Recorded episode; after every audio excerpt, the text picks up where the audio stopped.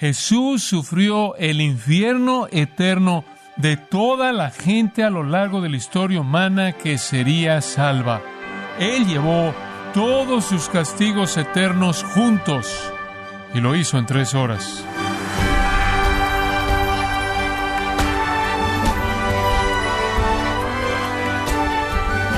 Bienvenido a esta edición de Gracia a vosotros con el pastor John MacArthur. El predicador Carlos Spurgeon dijo, hay un acontecimiento que cada día trae más admiración que el sol, la luna y las estrellas, cuando marchan en su curso. Ese evento es la muerte de nuestro Señor Jesucristo. Estima oyente, ¿contempla usted con admiración el extraordinario evento de la crucifixión de Cristo? El día de hoy John MacArthur nos muestra un pasaje en Marcos 15 para que entendamos algunos de los detalles que informan de la teología de la cruz. Esto es parte de la serie El drama divino de la redención, aquí en gracia a vosotros. Regresamos a Marcos capítulo 15 y la crucifixión de nuestro Señor Jesucristo. Quiero volver a leer el pasaje que estamos viendo hoy, comenzando en el versículo 22 y leyendo hasta el versículo 41. Marcos 15, versículo 22. Y le llevaron a un lugar llamado Gólgota, que traducido es lugar de la calavera. Y le dieron a beber vino mezclado con mirra, mas él no lo tomó. Cuando lo hubieron crucificado, repartieron entre sí sus vestidos, echando suerte sobre ellos para ver qué se llevaría cada uno. Era la hora tercera cuando le crucificaron. El título escrito de su causa era El Rey de los Judíos. Crucificaron también con él a dos ladrones, uno a su derecha y el otro a su izquierda. Y se cumplió la escritura que dice, y fue contado con los inicuos.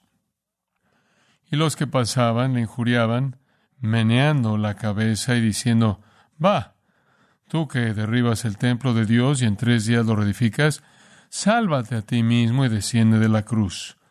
De esta manera también los principales sacerdotes, escarneciendo, se decían unos a otros con los escribas, a otros salvó, a sí mismo no se puede salvar. El Cristo, Rey de Israel, descienda ahora de la cruz, para que veamos y creamos. También los que estaban crucificados con él injuriaban. Cuando vino la hora sexta, hubo tinieblas sobre toda la tierra hasta la hora novena. Y a la hora novena Jesús clamó a gran voz, diciendo, Eloi, Eloi, lama sabactani, que traducido es, Dios mío, Dios mío, ¿por qué me has desamparado? Y algunos de los que estaban allí decían al oírlo, Mirad, llama Elías. Y corrió uno y empapando una esponja en vinagre y poniéndola en una caña le dio a beber diciendo, Dejad, veamos si viene Elías a bajarle.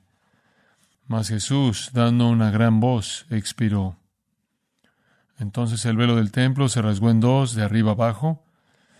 El centurión que estaba frente a él, viendo que después de clamar había expirado así, dijo, verdaderamente este hombre era hijo de Dios.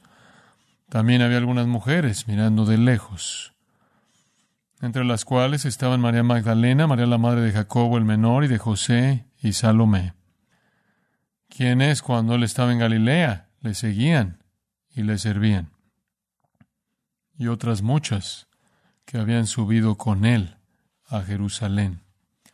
Tres características salen de este relato, tres características separadas. Primero, vemos al Salvador y la consumación de su sacrificio. Después vemos al centurión y la confesión de su fe. Y después vemos a las mujeres y la confusión en sus mentes.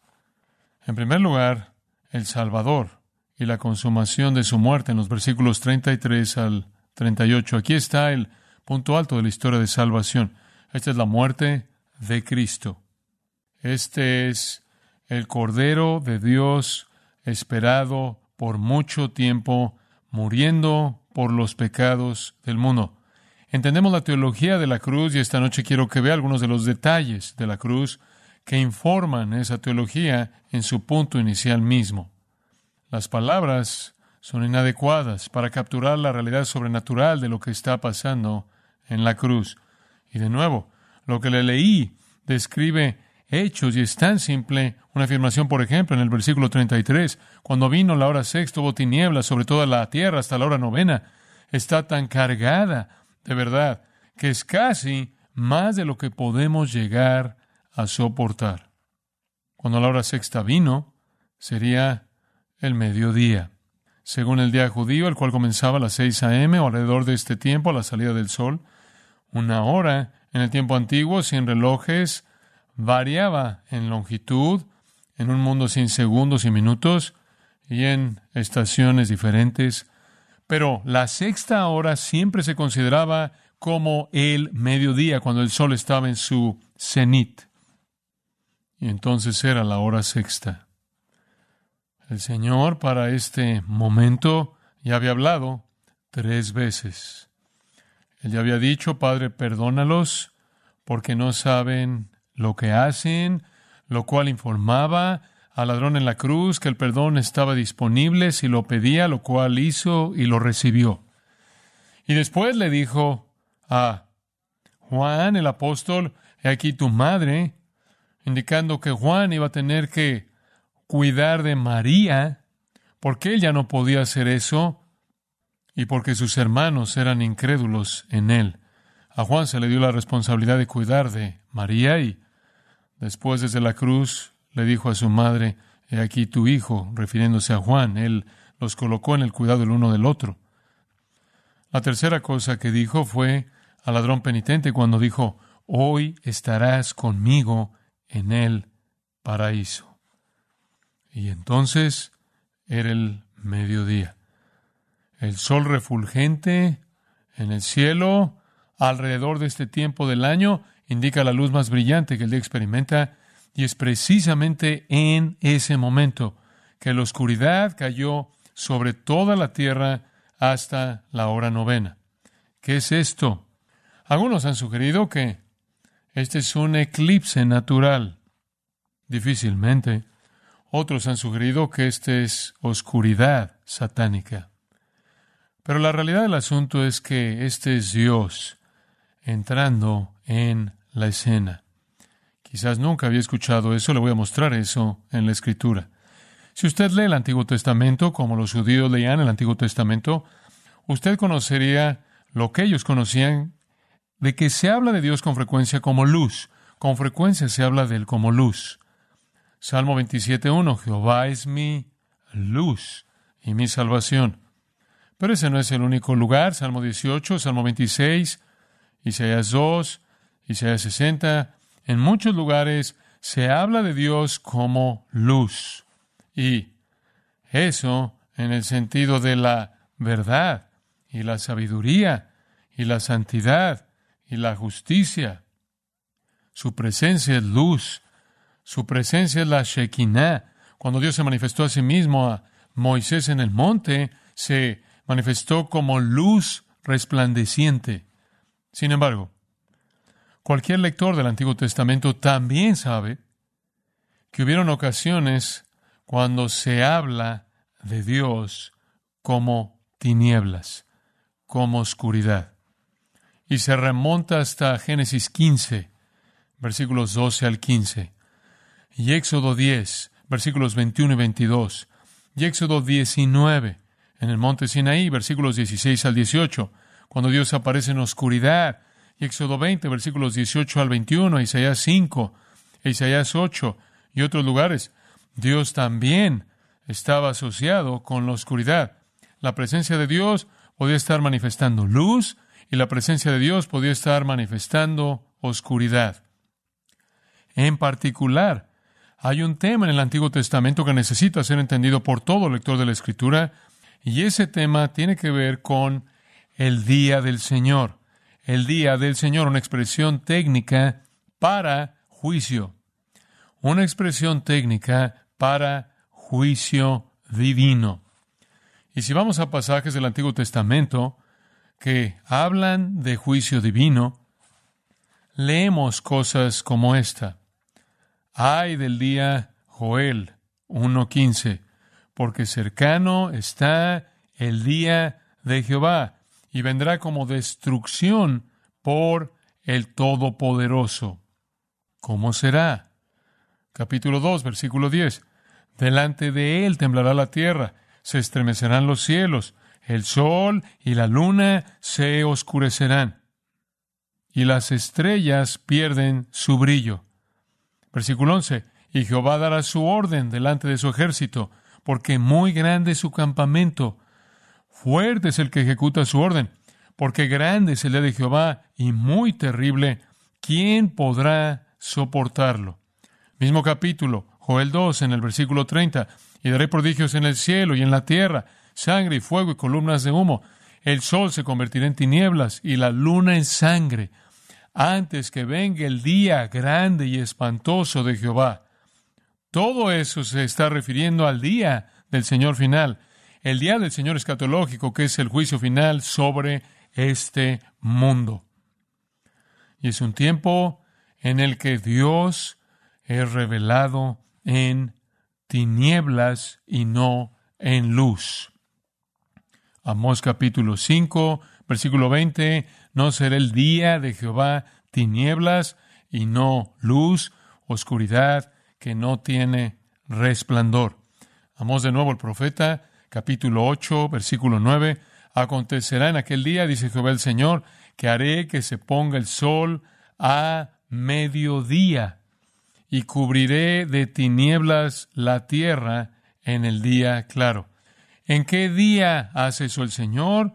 En el día de juicio divino. En Sofonías capítulo 1. Cercano esté el día grande de Jehová, versículo 14, cercano y muy próximo. Es amarga la voz del día de Jehová, gritará el valiente. Día de ira aquel día, día de angustia y de aprieto, día de alboroto y de asolamiento, día de tinieblas y de oscuridad, día de nublado y de entenebrecimiento. Y de esta manera los profetas hablando de eventos cataclísmicos de juicio divino como tiempos de tinieblas. Las tinieblas simbolizan furia divina. Las tinieblas simbolizan ira justa. Furia final siendo desatada. Las tinieblas entonces son la forma definitiva de la presencia de Dios en el juicio. Esa es la razón por la que el infierno, el cual es sujeción eterna al juicio divino, es un lugar del que Jesús dijo en Mateo tres veces, son las tinieblas de afuera, en donde hay lloro y crujir de dientes, en oscuridad eterna sin alivio. Y son las tinieblas de la presencia de Dios. Él es el que está presente en juicio en el infierno, del mediodía hasta las tres en punto. Con ese entendimiento, en el versículo 33, el infierno vino a Israel. Desde el mediodía hasta las tres en punto, el infierno vino a Jerusalén. Durante tres horas el infierno vino al Gólgota. Conforme Dios desató el castigo eterno a la intensidad máxima sobre su Hijo. La ira, en las palabras de Isaías, en ardor de ira. Isaías 13:9. Como Dios es el poder verdadero detrás de la experiencia de castigo del infierno, Dios es el poder verdadero detrás de las tinieblas del Calvario, porque aquí desata el infierno sobre su Hijo. Esta fue la copa que Jesús esperaba en el jardín, la copa de ira. Esto es porque fue una expectativa tan despreciable que lo hizo sudar gotas de sangre. Porque en esas tres horas, piénselo, Jesús sufrió el infierno eterno de toda la gente a lo largo de la historia humana que sería salva. Él llevó todos sus castigos eternos juntos y lo hizo en tres horas.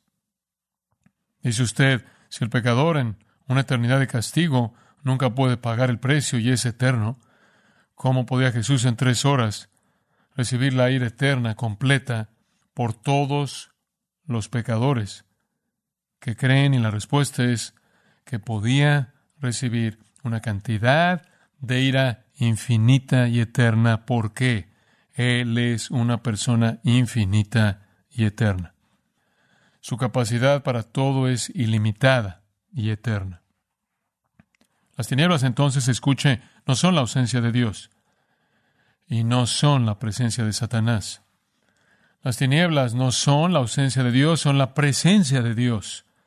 Es Dios en venganza de juicio completo. Dios en furia de juicio completo. Es ira infinita, movida por justicia infinita, liberando castigo infinito sobre el Hijo infinito, quien puede absorber todas las torturas de eternidades del infierno y hacerlo en tres horas. Es en esas tres horas que Él llevó en su cuerpo nuestros pecados. Es en esas tres horas que Él fue hecho pecado por nosotros. Es en esas tres horas que Él llevó la maldición. Y en la hora novena terminó. A las tres en punto terminó. Y Marcos registra la cuarta afirmación de nuestro Señor, Eloi, Eloi, lama sabactani, que traducido es Dios mío, Dios mío, ¿por qué me has desamparado? Lo primero que dijo después de que las tinieblas terminaron. ¿Cómo debemos entender eso? ¿Qué, qué significa eso? ¿Acaso no acabamos de decir que Dios estaba ahí? Esto es muy difícil de entender, obviamente, hablando de una persona divina. Estoy convencido de que lo que nuestro Señor está diciendo ahí es que está expresando el sentido de que el juicio ha terminado y Él está deseando el consuelo.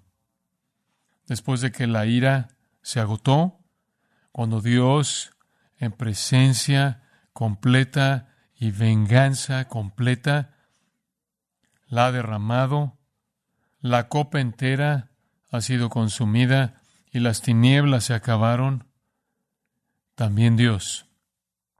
Quizás por ese momento, Él sabía que Dios estaba ahí en el castigo, pero cuando el castigo terminó, ¿en dónde estaba Dios? Él parece estar experimentando la separación de Dios inmediatamente después de que ha llevado toda la furia de su presencia. Él sabía quién estaba explotando juicio sobre él. Y quizás por tan solo ese momento, cuando él pudo haber esperado consuelo y compasión y comunión dulce, en el agotamiento inconcebible, incomprensible de apenas haber sufrido eternidades del infierno, en ese momento él dice, ¿en dónde está Dios? Y sus palabras fueron profetizadas en el Salmo 22.1. El Salmo 22 comienza, Dios mío, Dios mío, ¿por qué me has desamparado? No es que Dios no está ahí en el castigo, es que Él está diciendo, ¿dónde estás tú en el consuelo? Este es un recordatorio muy, muy importante para nosotros de que el infierno es la furia completa del castigo personal de Dios. Escuche, pero Él nunca estará ahí para consolar. ¿Acaso a nuestro Señor aquí se le da un adelanto del infierno? Castigo sin consuelo, castigo sin compasión, castigo sin empatía, castigo sin alivio. Eso es lo que es el infierno. Entonces, incluso esto, para Jesús es sufrir todo lo que es el infierno, toda la ira, toda la presencia de ira divina y toda la ausencia de consuelo divino.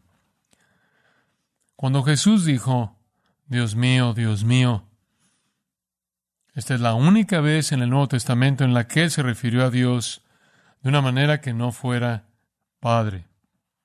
En las demás ocasiones que le habló a Dios, lo llamó Padre. Pero Él está sintiendo su ausencia. Hay más que eso. Una expresión doble como esa es uh, una manera de decir lo que usted quiere decir para identificar a la persona a la que se está dirigiendo con afecto.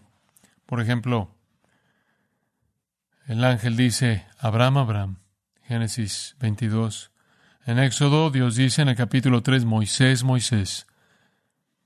David en segundo de Samuel 18 y 19 dice, Absalón, Absalón. Jesús en Lucas 10, 41 dice, Marta, Marta. Y Jesús en Lucas 22, 31 dice, Simón, Simón. Y Jesús dice en Hechos 9, Saulo, Saulo. Y en Lucas 13, él ve la ciudad y dice, Jerusalén, Jerusalén. Y aquí, Dios mío, Dios mío, afecto divino. Quiero que note que él clamó a gran voz. Después de la cantidad masiva de dolor físico y la dificultad en respirar que se le había ocasionado después del abuso horrendo mental en la blasfemia imparable y después de que Dios ha agotado infiernos infinitos de castigo sobre él, él todavía está fuerte y clamó con voz alta y preguntó en dónde estaba el Padre en ese momento cuando necesitaba consuelo. Su clamor, sorprendentemente, con la oscuridad apenas desvaneciéndose, parece no producir cuestionamientos con la gente o cambiar algo, porque en el versículo 35, cuando algunos de los que estaban allí lo oyeron, decían, mirad, llama a Elías. Y la comedia vuelve a ser encendida. Aquí hay una repetición del sarcasmo. Al oírlo, y lo oyeron porque habló fuerte, Oh, dijeron, está llamando Elías. Escuche, ¿oyeron lo que dijo? en el idioma de ellos, en arameo, Eloi, Eloi, Dios mío, Dios mío. Ellos sabían eso. Pero en burla dijeron, oh, está llamando Elías. ¿Por qué dirían eso? Porque el Antiguo Testamento enseñó, Malaquías 4, versículos 5 y 6, que cuando el Mesías viniera, Elías estaría presente. Él está llamando a Elías. Más ridículo. Y por cierto, la tradición, la tradición judía siempre enseñó que debido a la profecía que Elías vendría al final y que Elías estaría ahí cuando el Mesías llegara, la tradición enseñaba que Elías regresaba frecuentemente. Recuerden, él no murió, él fue al cielo en un carro. Entonces la tradición decía que Elías regresa en tiempos de crisis para proteger y rescatar a los justos. Entonces, esto era más combustible para su burla, su sarcasmo. Oh, le está hablando a Elías para que venga y lo rescate porque es justo. Está hablándole Elías, el que va a acompañar al Mesías que viene llegando. Entonces siguen con más burla y las tinieblas acaban de terminar y están de regreso burlándose. Usted pensaría que esas tinieblas por tres horas acabarían con la burla. Pero, ¿qué tan profunda es esta blasfemia? ¿Qué tan profunda es esta blasfemia? Empeora. Versículo 36. Y corrió uno y empapando una esponja en vinagre y poniéndola en una caña, le dio a beber, diciendo, dejad, veamos si viene Elías a bajarle. No sé lo que usted ha pensado de eso en el pasado, pero eso es simplemente más del mismo ridículo. Eso es simplemente más del mismo abuso, más de la misma burla y blasfemia. Este es un vinagre de vino barato consumido por soldados, normalmente mezclado con agua. Oh, démosle algo de tomar. Eso va a prolongar su vida un poquito. Y si prolongamos su vida un poquito, quizás Elías se aparecerá y lo rescatará. Él sí dijo, tengo sed, como el Salmo 69, 21 dice que lo haría. Y a él se le ofreció esta bebida, pero solo en burla. Veamos si podemos extender su vida un poco más y quizás Elías se aparecerá. Lo han visto todo. Han visto sus milagros, han visto que expulsó demonios, han visto que resucitó a los muertos. Todos saben que Lázaro fue resucitado de los muertos. Porque esa es una familia que está muy cerca de la ciudad, bien conocida por la gente en la ciudad. Los gobernantes de la ciudad y los líderes fueron a Betania para ver a Lázaro después de que regresó de los muertos. Han oído la enseñanza de Jesús, de hecho la han oído durante esta misma semana. No tuvo efecto en ellos. Han visto su compasión y su bondad. Ellos ahora han visto cómo muere. No los mueve. Y siguen con la comedia. Después, en el versículo 37, tenemos estas palabras muy simples. Mas Jesús, dando una gran voz, expiró. ¿Por qué un grito fuerte? Porque él ha dicho, como los evangelios lo registran, nadie me quita mi vida. Yo la pongo de mí mismo.